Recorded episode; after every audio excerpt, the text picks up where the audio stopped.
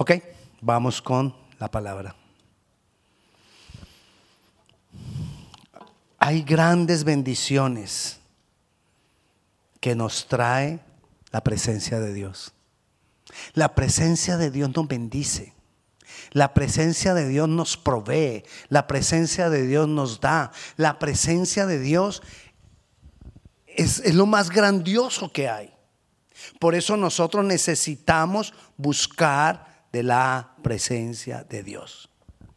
Dios en el proceso de restauración de nuestras vidas, Él quiere que nosotros vivamos en libertad y Él quiere que no, no solo nosotros, sino nuestras familias y nuestra descendencia. Él quiere que nosotros vivamos en libertad. Y cuando la palabra de Dios habla del reino de Dios, se, se refiere a la presencia de Dios gobernando mi vida. Porque si no hay gobierno, no hay reino. Cuando se habla de un reino, tenemos que estar hablando de un gobierno. Entonces, no solamente es, ay, yo siento la presencia de Dios, pero necesitamos es que la presencia de Dios gobierne mi vida. Y cuando la presencia de Dios gobierna mi vida, hay restauración, hay libertad, hay sanidad interior, hay victoria. Mire, la sanidad interior, la guerra espiritual, la restauración de una vida, la libertad de las tentaciones, de los pecados, de la esclavitud del pecado. Todas estas cosas son cuestión de gobierno. La pregunta es, ¿quién me gobierna a mí? ¿Estamos, somos conscientes de quién está gobernando mi vida? Tenemos varias opciones. O me gobierna Dios, o me gobierna el diablo, o me gobierno yo mismo. Pero esta tercera, de que me gobierno yo mismo, es una falacia. Cuando creo que me gobierno yo mismo, no me gobierno yo mismo. ¿Quién me gobierna? El diablo. O sea, quedan dos entonces. O me gobierna Dios o me gobierna el diablo. Yo, entonces yo tengo que asegurarme quién me está gobernando. ¿Sabes cómo llamó Jesús, el mismo Jesús? ¿Sabes cómo Jesús llamó al diablo? El príncipe de este mundo. Ese término príncipe, ¿qué es? Alguien que tiene gobierno. ¿Y dónde tiene el gobierno? En este mundo. Él gobierna el mundo. Por eso Jesús, y son muchos los pasajes en que Jesús lo llama el príncipe de este mundo.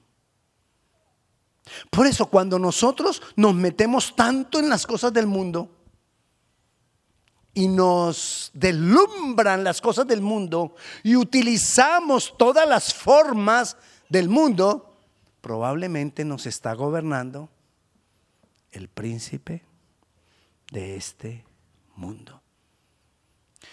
Cuando la, cuando la, la presencia de Dios, cuando nosotros buscamos la presencia de Dios a través de una relación personal con Jesucristo, una relación íntima, íntima y permanente. Tenemos que ser, ¿cómo se dice? cuando intencionales, tenemos que ser intencionales en que mi relación debe ser con Jesús, debe ser íntima y permanente. Íntima es que me estoy abriendo completamente a Él. Íntima es que le estoy, le estoy mostrando a Él todas las áreas de mi vida. Íntima es que le, estoy entregando el gobierno de cada área de mi vida. Esa es la intimidad dejarlo que Él se meta hasta, lo, hasta, donde sea, hasta la, a la cocina, al closet, a lo que sea de mi corazón. ¿Y permanente? Siempre. Hoy, mañana y siempre. Necesito que Jesús me gobierne siempre.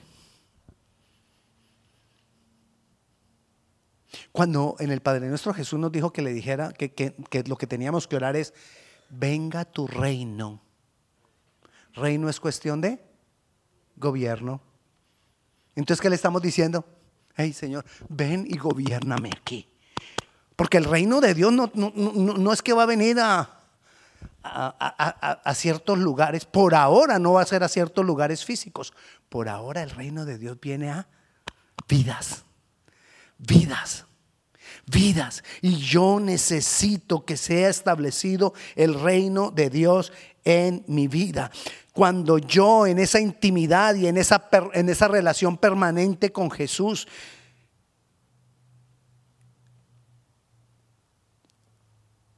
dejo que esa presencia se vaya manifestando, mi vida es transformada en un proceso. Es un proceso de transformación lo que va a ocurrir en mi vida. ¿Qué va a transformar? Las maldades que hay en mí. ¿Y de dónde yo saqué las maldades? Tenemos iniquidades. La palabra en el Antiguo Testamento lo llama iniquidades. En el Nuevo Testamento lo llama maldad. Pero Santiago lo llama concupiscencias. Y es la maldad que hay en nuestro corazón. ¿Y de dónde las adquirimos? Uno, heredadas. Dos, las adquirimos en la, medida que fuimos creciendo, porque participamos de cosas, porque estuvimos expuestos a cosas.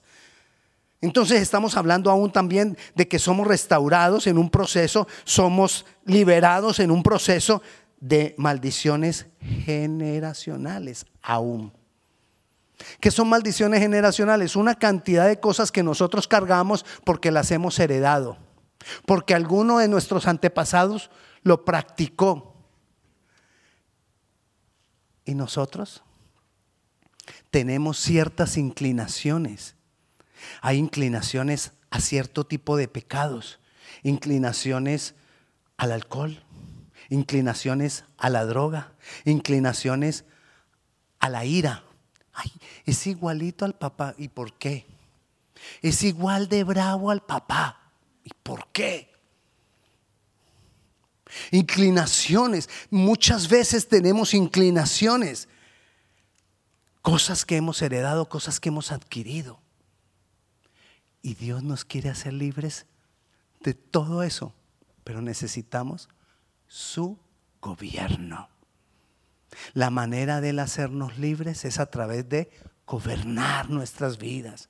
Sí, claro, tenemos que orar por, por liberación. Sí, claro, tenemos que hacer guerra espiritual, claro. Pero ¿qué sacamos con orar por una persona y la persona se va? Y oramos por él y se fue limpiecita porque oramos y los, le sacamos todo. No se confunda. Ay, me hicieron una limpia. No, la iglesia no hace limpias. No, Señor. Pero sí oramos para que la persona sea libre. Y la persona no tiene el gobierno de Dios. ¿Va a seguir libre? No. Jesús mismo lo dijo. Van a venir cosas peores. Porque es cuestión de gobierno, es cuestión de reino. Necesitamos buscar. Y hay veces que aún cuando yo busco esa presencia de Dios, hay veces, cuando yo busco esa presencia de Dios y permanezco en esa presencia de Dios, Él me va transformando en un tic, tic, tic. Haga así. Tic. La mano, ponga la mano. No le dé pena, eso, eso. Y no nos damos cuenta y vamos siendo libres aún. Y vamos siendo sanos aún. Ah, pero hay algunas cosas que son tremendas y necesitamos ayuda en la oración. Sí, está bien, es verdad. Pero si no hay gobierno, no pasa nada. Y entonces Isaías nos habla de, mira, vayamos a Isaías. Te voy a, nombrar algunos capítulos para que tú, si quieres, los lees, pero no te voy a hablar de todos esos capítulos ahora, porque no tenemos el tiempo. Necesito hablarte de muchas cosas. Y ya son las siete y media. Isaías, mira, en, Isaías, en el capítulo un segundito, en el capítulo, espere, todavía no me ponga el 61, el 61 lo vamos a leer, pero quiero nombrarle algunos capítulos para que usted en su casa lo lea. El capítulo 59 nos habla de la realidad del pecado en nosotros y nos habla de la iniquidad. Todo el capítulo 59 nos habla de la iniquidad, cómo funciona la iniquidad, qué es la iniquidad, dónde está la iniquidad y nos dice que está en el corazón, que son como huevos de serpientes y cuando los apretan saltan las víboras. Eso nos habla nuestra condición de pecado de Isaías 59. Y entonces terminando eso, dice que Dios entonces buscó a alguien para poder cambiar esto, para poder traer salvación. No encontró a ninguno, entonces tuvo que hacerlo él mismo. Y, y nos dice que entonces, finalizando ese versículo 59, Él envió al Redentor para que hiciera pacto con nosotros. Y después entonces vienen las consecuencias de esa redención en el capítulo 60. Y el capítulo 60 comienza diciendo, levántate y resplandece porque ha venido tu luz. Y la gloria de Jehová está sobre ti. Y te empieza a hablar de una cantidad de cosas, empieza a hablar de la sanidad interior, empieza a hablar de la, del mejoramiento en economía, el mejoramiento en, nuestras relaciones sociales, en nuestra familia, en lo espiritual, incluso en el versículo 22, termina el versículo 22 del, capítulo 60 diciendo de promoción, que el pequeño vendrá a ser mil, el menor un hombre fuerte, habla de, de ¿qué, fue la, última palabra que le di? De promoción. Y el, y el capítulo 61 nos empieza a hablar de todo lo que trae la venida de Cristo. La venida de Cristo tiene dos partes. Porque Él vino a establecer su y reino es cuestión de entonces Él vino a establecer primero gobierno. No sobre naciones, no sobre pueblos, sobre personas. Y es lo que Jesús vino a hacer en su primera venida.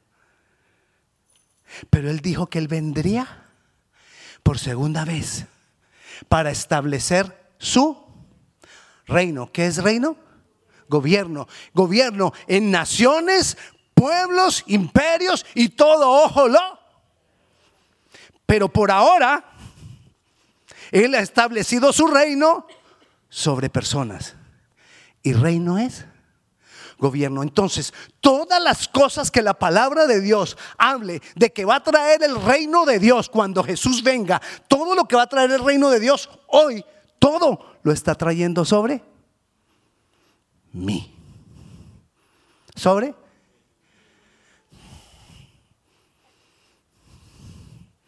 Mira lo que nos dice entonces Isaías 61. También puedes leerlo todo, pero yo te voy a leer algunas cosas. Versículo 4. ¿De qué hablamos? ¿De, dónde habíamos adquirido nosotros todas las maldades que tenemos, los pecados, esa inclinación al pecado, que algunos tenemos diferentes inclinaciones? Herencias.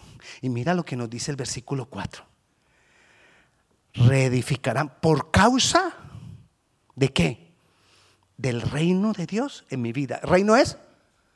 Por causa de que Jesús gobierne mi vida, entonces nos dice, reedificarán ruinas antiguas. ¿Qué son esas ruinas antiguas? Pecado que destruyó las generaciones anteriores todavía nos quieren seguir destruyendo a nosotros. Entonces dice, reedificarán, saldremos de eso y levantarán los asolamientos. Primero, el original de, en hebreo de ese asolamiento es espantar algo que nos espantó, esa persecución de cosas espirituales sobre nuestras familias, que muchas veces nosotros no nos damos cuenta porque pasan ciertas cosas en nosotros y en nuestras familias, porque hay ciertas presencias raras, porque sentimos una cantidad de cosas. Pues aquí dice que levantaremos esos asolamientos primeros, es decir, los quitaremos por causa del gobierno de Jesús en mi vida. Y dice, y restaurarán las ciudades arruinadas. Esas malas decisiones, que muchas veces las mismas malas decisiones que tomaron nuestros antepasados las seguimos tomando las generaciones siguientes. Aún eso va a ser cambiado. Esas tres cosas que está hablando ahí, los llama escombros de muchas generaciones. Entonces, ¿cómo venimos nosotros? ¿Llenos de qué? Escombros. ¿De cuántas generaciones? Muchas. Y Dios nos quiere hacer libres. Mira lo que dice el versículo 6. Y vosotros seréis llamados sacerdotes de Jehová, ministros de nuestro Dios seréis llamados. ¿Para qué somos sacerdotes? ¿Qué hace el sacerdote? El sacerdote buscaba la presencia de Dios. ¿Quieres deshacerte de todos esos escombros de muchas generaciones? Él nos ha hecho sacerdotes. ¿Qué tenemos que hacer? Buscar la presencia de Dios a través de una relación de intimidad y permanencia en Él. Dios nos quiere hacer libres, ministros de Dios ¿Qué hace un ministro? Impartir poder de Dios. Ah. Bueno, es lo que llaman ahora términos modernos, empoderar. Es lo que hace un ministro. ¿A quién llamo ministros? A mí voy a traer la presencia del Espíritu Santo para que mi familia sea libre de los escombros de muchas generaciones. Es maravilloso. No nos alcanzamos a dar cuenta la trascendencia que esto puede tener en nuestras vidas y en nuestros hijos y en las descendencias que siguen. Quien busca la, presencia de Dios, ministra de parte de Dios, quienes buscamos. Nosotros somos quienes buscamos esa presencia y entonces, ah, no, pero esperen, le sigo leyendo. Ministros de nuestro Dios seréis llamados, comeréis las riquezas de las naciones y con su gloria seréis. ¿Qué? Sublimes. ¿Con su qué? ¿Usted se imagina yo, un hombre común y corriente, calvo, pero lleno de la gloria de Dios? Imagínese usted, no, bueno, va a ser bondadoso. Imagínese usted lo lindo que es. Pero lo más importante, lleno de la gloria de Dios. Porque nosotros somos los que hoy en día, hasta que Jesús venga por segunda vez, nosotros somos los que transportamos la gloria de Dios. Somos los agentes de la gloria de Dios. Somos sacerdotes y ministros para ministrar de la gloria de Dios. Pero esto es resultado de buscar, de traer y de permitir que se manifieste la presencia de Dios en nuestras vidas a través del gobierno de Dios. Está hecho. Está ahí. Está disponible. Versículo 7 y en lugar de vuestra doble confusión y vuestra deshonra, os alabarán en sus heredades, por lo cual en sus tierras poseerán doble honra y tendrán perpetuo gozo. Ahí no dice que se acabarán los problemas. ahí hasta ignora los problemas. Todo esto ignora las necesidades que tengamos. Todo esto ignora por las circunstancias que nosotros pasamos. Porque Dios ignora todas esas circunstancias.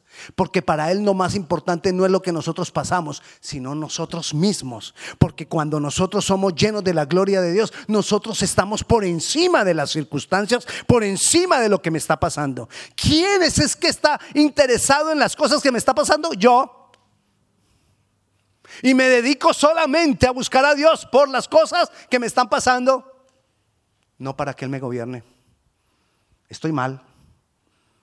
Estoy tratando de, entrar por la puerta que no se abre, perdiendo tiempo y esfuerzo.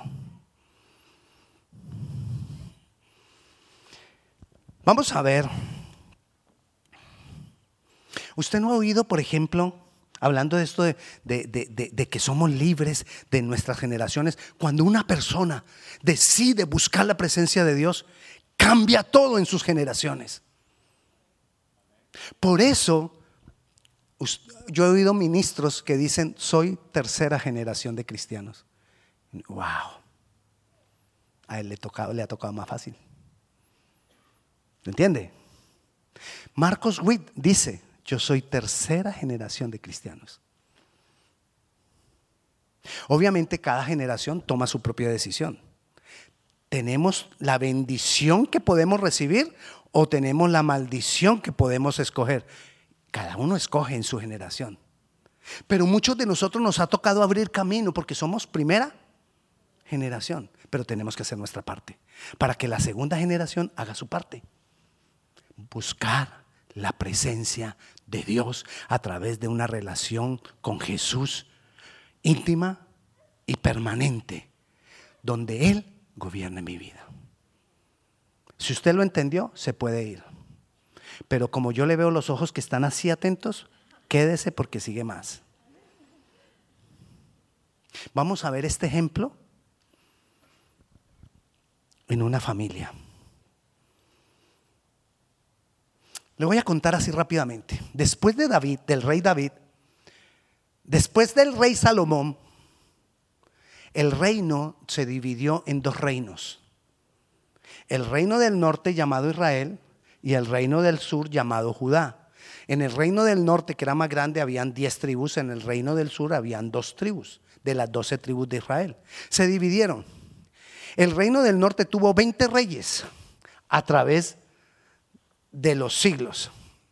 El reino del sur tuvo 19 reyes. El reino del norte, ni uno solo buscó a Dios. Del reino del sur, que eran más apegados a Dios, de los 19, cuatro buscaron a Dios. Vamos a ver el ejemplo que pasó con una de esas generaciones que buscó a Dios. Vayamos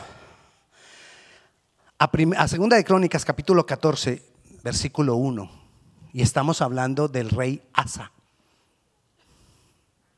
Y dice, durmió Abías con sus padres y fue sepultado en la ciudad de David y reinó en su lugar su hijo, Asa, en cuyos días tuvo su sosiego el país por diez años. Sigamos ahora en el versículo 2. E hizo Asa lo bueno y lo recto ante los ojos de Jehová Dios. Alguien comenzó a cambiar. Venían maldad tras maldad, generación tras generación, tenían ídolos, ídolos horribles, eso celebraban a Moloch, celebrar a Moloch era entregarle hijos en sacrificio a Moloch, eso tenían, eh, eh, eh, adoraban al mismo diablo. Versículo 3.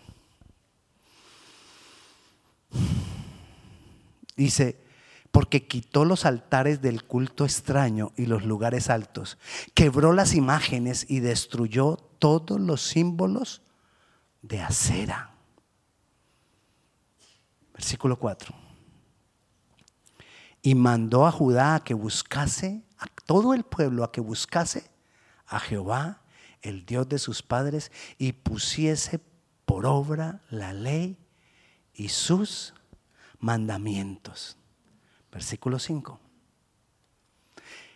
Quitó asimismo todas las ciudades de Judá, de todas las ciudades de Judá, los lugares altos y las imágenes, y estuvo el reino en paz bajo su reinado. Cuando buscamos la presencia de Dios, hay paz. A veces tenemos turbulencia en nuestros hogares, a veces estamos viviendo cosas difíciles, a veces no vemos sino que problemas y problemas se juntan, a veces como que no podemos respirar porque hay tantas cosas que se manifiestan alrededor de nosotros y salimos de un problema y, estamos ya, se nos está viniendo otro encima y salimos de una situación y entonces empezamos a, a que se nos presenta otra, otra situación. ¿Cuál es la solución?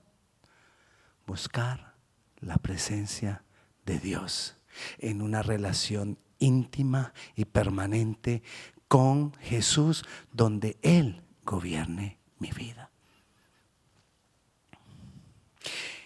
Segunda cosa, segunda de Crónicas, capítulo 15, dice el versículo 2.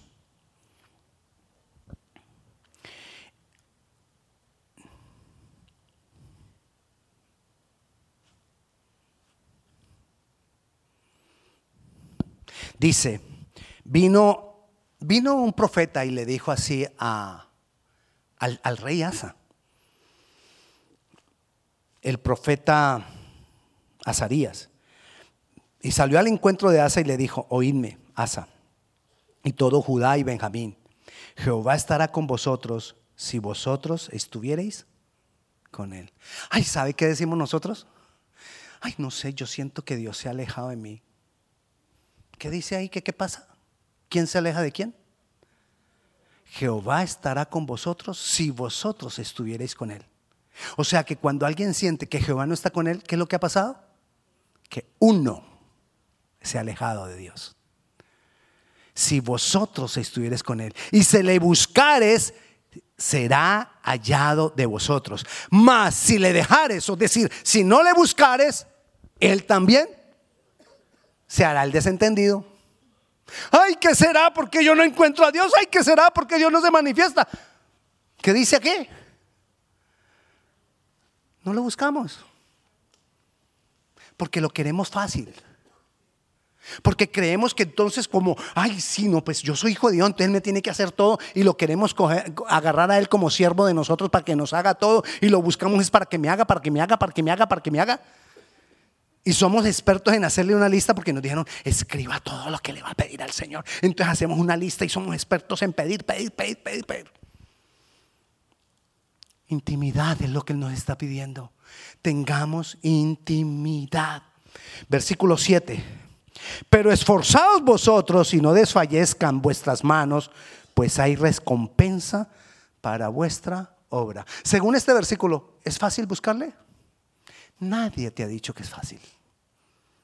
Es para machos y machas. Sí, porque no va a decir, ay, entonces son solo los hombres. No, no, no. Es para esforzados y valientes. Esfuérzate y sé valiente. Se lo dijo a Josué el Señor. ¿En qué? En buscar la palabra, en llenarte de la palabra, en meditar en ella, en leerla a ella, la palabra. Versículo 12.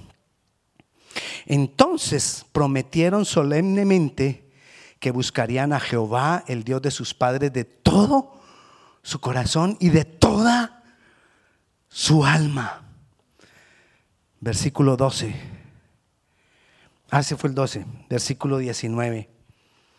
Y no hubo más guerra hasta los 35 años del reino de Asa. ¿Sabe qué hizo Asa? Mandó sacerdotes por todas las ciudades a que enseñaran la palabra de Dios. ¿Qué enseñó Asa? Él restauró la adoración a Dios. El pueblo se había apartado de Dios, ni siquiera leían la Biblia, ni siquiera la tenían, la habían dejado perder. Todo era religión, religión, religión. Y Asa hizo que se manifestara nuevamente el sacerdocio. ¿Y qué es que hace el sacerdote? Buscar a Dios. Buscar a Dios. Y eso hizo que Asa no ganara las guerras. Ni siquiera las tuvo. Nosotros estamos batallando muchas veces con cosas. Cuando nosotros buscamos la presencia de Dios, ni siquiera tenemos que batallar nosotros, porque Él pelea nuestras batallas. Cuando nosotros buscamos la presencia de Dios, cuando nosotros buscamos, ¿y hasta cuándo lo voy a buscar? Hasta que la gloria de Dios me llene. Esas cinco veces que hablamos hace ocho días, que muchos oran cinco veces al día, no sirven. Pastor, cinco veces al día, sí. Cuando nos levantamos, Señor, te entrego este día. Cuando desayunamos, Señor, bendigo los alimentos. Cuando almorzamos, Señor, bendigo los alimentos. Cuando cenamos, Señor, bendigo la comida, la cena. Y cuando nos acostamos a dormir, gracias a Dios por este día. Hermano, ¿usted ora? Sí, pastor, yo oro cinco veces al día. Gloria a Dios, pero eso no es suficiente. Seguiremos dando vueltas corriendo, haciendo aquí, haciendo allá, problema por aquí, problema por allá, y, como que estoy sacando la cabeza ya, wow, cuando pronto otro problema, y no, ya estoy saliendo de esto, no, otro por acá. Busquemos la presencia de Dios. La historia continúa. Vayamos a Segunda de Crónicas, capítulo 17. Reinó en su lugar Josafat, su hijo, porque anduvo en los primeros caminos de David. Reinó en su versículo 17 dije, 3. Y Jehová estuvo con Josafat porque anduvo en los primeros caminos de David su padre y no buscó a los Baales, que eran los dioses que ellos buscaban, sino que buscó al Dios de su padre y anduvo en sus mandamientos y no según las obras de Israel, no según las obras del mundo, no según las obras de lo que la gente dice, no según lo que la gente me ofrece, sino las obras de Dios. Jehová, por tanto, confirmó el reino en su mano y todo Judá dio a Josafat en las ciudades. No, me, salté, permitico. Me salté, ah, no, me pasé dos hojas. Presentes y tuvo riquezas y gloria en abundancia y se animó su corazón en los caminos de Jehová y quitó los lugares altos y las imágenes de acera de medio de Judá. Josafat, él tenía la opción o sigo con lo que mi padre hizo o sigo con lo que mis antepasados siguieron. Tengo dos opciones, el reino de Dios o el reino de este mundo. ¿Qué escogió? El reino de Dios. Y vio la gloria de Dios y tuvo riquezas y el Señor se encargó de todos, de todo, de todo lo que él tenía que hacer. Sigamos. Versículo 20, segunda de Crónicas, versículo 20. ¿Qué nos dice ahí el versículo 20? Versículo 1. Pasadas estas cosas aconteció que los hijos de Moab y de Amón y con ellos otros amonanitas vinieron contra Josafat en guerra. Se levantó guerra contra Josafat y uno diría, ¿qué, horrible. Y no es que buscaba a Jehová. Versículo 3. Entonces él tuvo temor y Josafat humilló su rostro para consultar a Jehová e hizo pregonar ayuno a todo el pueblo. Yo, no yo hoy no tenía planeado, por eso no, no dieron ningún banner, porque no tenía planeado hablar del ayuno del fin de este mes. Pero ahorita que lo leo digo, ¡Ah! ay, yo estoy convocando ayuno así como Josafat. Usted verá si viene. Bueno, versículo 21 y 22. Mire, toda esta historia usted la puede leer despacio en su casa. Versículo 21 y 22. Y habido consejo con el pueblo, puso algunos que cantasen y alabasen a Jehová, vestidos de ornamentos sagrados, mientras salía la gente armada y que dijeren, glorificad a Jehová porque sin misericordia es para siempre. Y cuando comenzaron a entonar cantos de alabanza, Jehová puso contra los hijos de Amón, de Moab y del monte de Seir las emboscadas de ellos mismos que venían contra Judá y se mataron los unos contra los otros. Porque cuando buscamos la presencia de Dios hay victoria. Necesitamos el gobierno de Dios en nuestras vidas. Todo puede cambiar.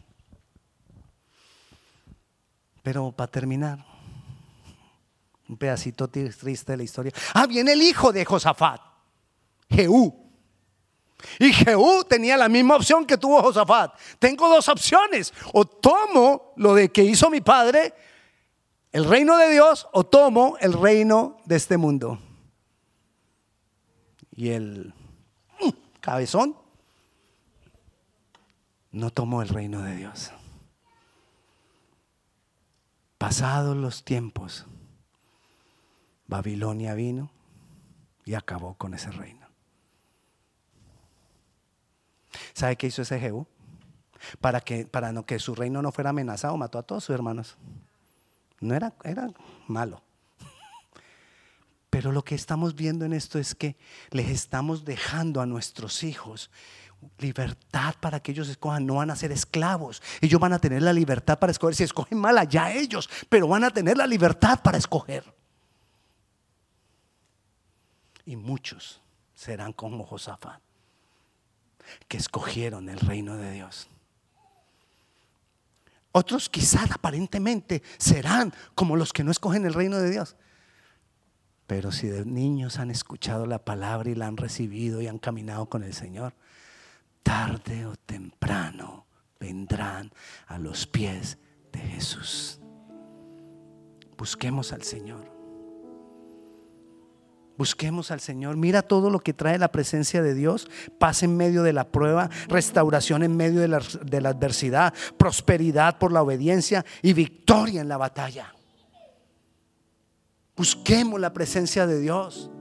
Hay bendición en la presencia de Dios. La gloria de Dios cuando se manifiesta. ¿Sabe qué es lo que a veces nos pasa? Y ya voy a acabar. ¿Sabe qué es lo que a veces nos pasa? Que nosotros queremos ver un cambio inmediato y en las circunstancias.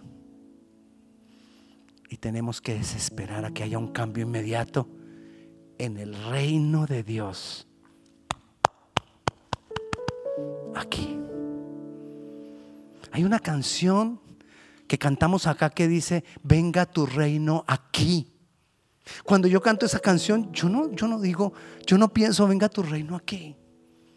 Yo pienso y le digo, Señor, venga tu reino acá. Yo pongo mi mano acá y le digo, Señor, venga tu reino acá. Quiero que me gobiernes. Quiero que tú reines. Hermano, nosotros somos malos. Nosotros somos pecadores. Somos controladores. Somos manipuladores. Y todo lo que termina en eres. Ores. todo lo que termina en ores. Pero el Señor tiene misericordia de nosotros cuando nosotros buscamos su presencia. Y el Señor hace la obra para las generaciones que siguen. El Señor nos libera de esas maldiciones generacionales. Y cuando se levante guerra contra nosotros, nos humillaremos delante de Él y Él peleará nuestras batallas. Nosotros le adoraremos y Él peleará nuestras batallas. Oremos. Señor Jesús tú eres Dios. Que venga tu reino aquí. Gobiername, Señor, que venga tu reino a mi vida. Señor, que podamos buscar tu presencia, que podamos hacer algo adicional de lo que estamos haciendo, que no sigamos igual, Señor. Que si ya te estamos buscando, que hagamos más. Oh Señor, te damos gracias, te damos gloria y te damos honra. Y yo clamo, Señor, para que esto que tú nos has hablado hoy se haga vida en cada uno de nosotros y podamos ver nuestras vidas restauradas, porque la gloria tuya ha venido sobre nosotros. En tu nombre Jesús, amén. Dios les bendiga. La paz de Dios sea con cada uno de ustedes. Aquí, si usted tiene alguna petición de oración, aquí habrá algunas personas que pueden orar por usted. Dios le bendiga.